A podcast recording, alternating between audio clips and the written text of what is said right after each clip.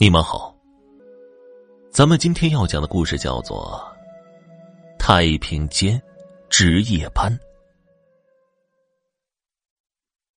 三强是个无业游民，每天除了睡觉就是赌钱，把父亲留下的金山银山全都败光了，连吃饭的钱都没有了。好在天无绝人之路。三强在走投无路的时候，在电线杆上看到一则医院招聘太平间看门人的启事。三强才不管是什么地方，只要有钱拿就行。他按照招聘启事上的地址找到了这家医院。这家医院建在城郊的一块荒地上，周围全是一人多高的杂草。医院一看就是很有年头了，墙体已经脱落了，院墙也倒了一半，看着有种阴森森的苍凉感。三强看着这个破旧的医院，打起了退堂鼓，又摸了摸干瘪的口袋，一狠心，一咬牙走进了医院。医院的大门是敞开的，连个看门的人都没有。三强走进了大门，来到了门诊室，竟然没看到一个人。他把医院走了一圈，也没发现一个人。他有些害怕了。就在他要离开的时候，突然有人在后面拍了他一下，三强吓得撒腿就跑。后面的人大喊着：“站住！跑什么？你来医院干嘛的？”三强一听是人的声音，才停止了跑路。回头一看，就看到一个穿着白大褂、脸色苍白的中年女人站在他的身后。呃，你好啊，不好意思，我我以为没人呢，这吓死了。你是干什么的？哦，我是来应聘的。我看到你们医院。招聘启事来的，哦，我想起来了，我们医院是在招太平间的守夜人，你跟我来吧。哎，哦好。女人带着三强来到了一个值班室，值班室里有个老伯，女人跟他打了个招呼。林叔，我把人给你带来了，你和他交代一下，你就可以回家去了。好，好，好，小伙子，你叫什么呀？呃，大爷，我叫三强。哦，这里人都叫我林叔，你也叫我林叔吧。我原来是太平间的守夜人，岁数大了，儿女让我回家养老，医院才招人替换我。我跟你说实话，太平间值夜班是一件最轻松的活，薪水还不低。每天夜里十二点，你在太平间门外走上一圈就行了，其余的时间，你就可以睡觉了。但是，我要告诉你几个禁忌，你一定要记住，千万别违反了。哦，呃，您说。三强一脸紧张的听着。这第一，就是半夜十二点，无论太平间里有什么声音，都不要管。第二，只要是过了十二点，什么人、什么理由进太平间都不行，你也不要搭理对方。我跟你说的这两点，切记。哦，我知道了。好，这是太平间的钥匙，我就走了。你自己千万要记住我跟你说的话。今天是三强第一天上班。一个人在晚上看守太平间，对三强来说还真是一种挑战。要不是没钱吃饭，打死三强，他也不会来这里的。这个医院给三强一种阴森恐怖的感觉。照常来说，医院应该是个人多的地方。再生意不好，这么大个医院也会有几个人来看病吧？他自从来过这个医院，就没看到过病人。就连医生也就那么几个，一到六点就像后面有鬼追一样，全跑得无影无踪。也就是说，现在的医院就剩三枪一个人，连个值夜班的医生也没有。他为了壮胆，在外面买了瓶最便宜的酒带了进来，没钱买下酒菜，就拿着酒直接往嘴里灌。不一会儿就喝多了。都说酒壮熊人胆，他喝完酒之后倒头就睡。半夜，三强是被一阵尿意给憋醒的。他看了看表，正好十二点。三强紧了紧身上的衣服，拿着手电来到太平间的门口走了一圈，刚要回去。就听到太平间里传来了砰砰砰的声音。他拿出钥匙，刚要开太平间的门，突然想到了这是太平间，他吓坏了。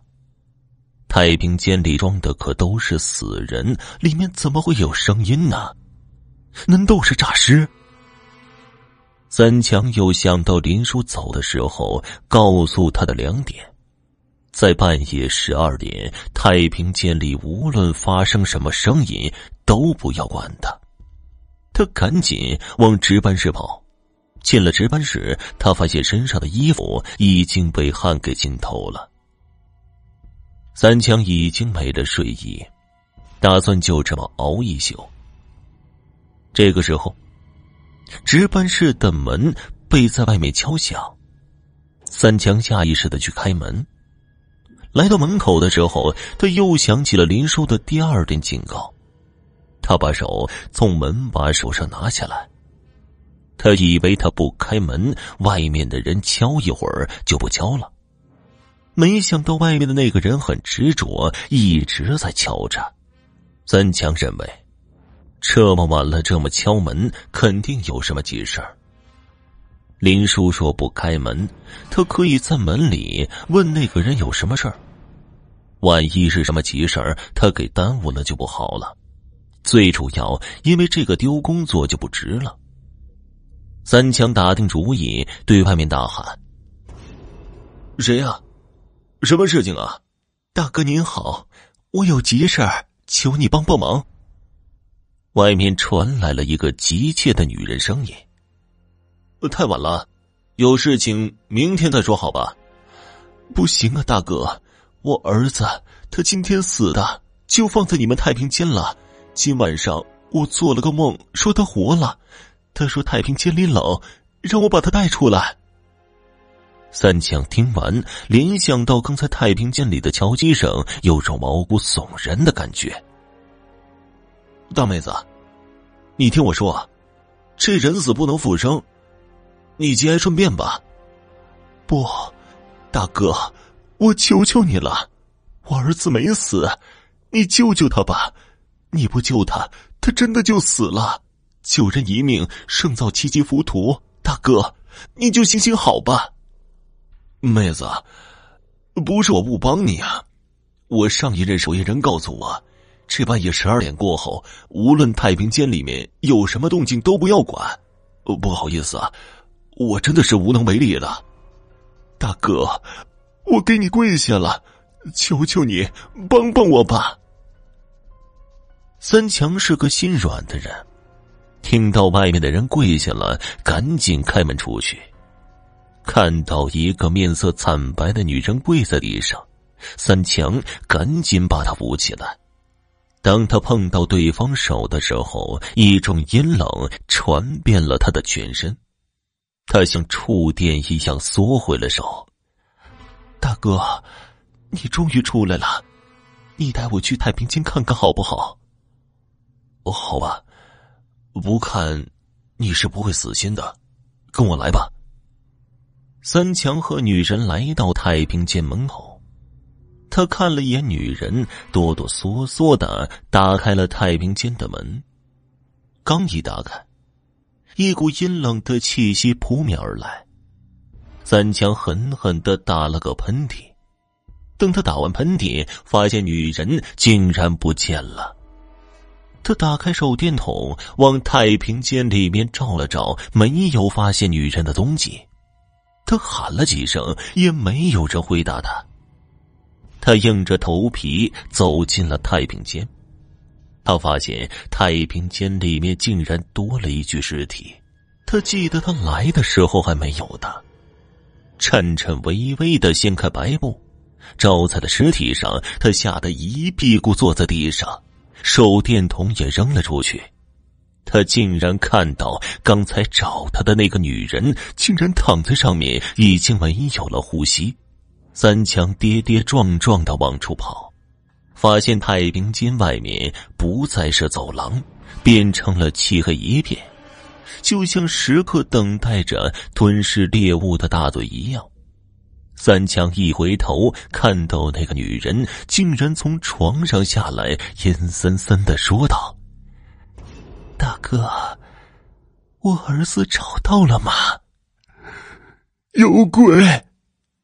三强撒腿就跑，也不管外面有什么了。平时就两层楼的医院，今天三强跑了十几分钟都没有跑出二楼，他拼命的跑着。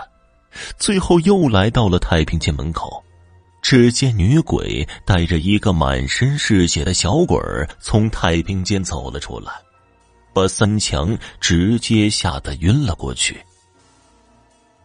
第二天的新闻，有人在废弃已久的医院废楼里发现了一具尸体，据说，是被吓死的。其实这里早就被烧的成了一片废墟了。据说在几十年前，这里还是一个比较有名的医院。有一次，医院接待了一个车祸重伤的男孩，后来因为伤势比较重，没有抢救过来死了，就放在了太平间里。半夜的时候，孩子的母亲说做梦梦到孩子没死。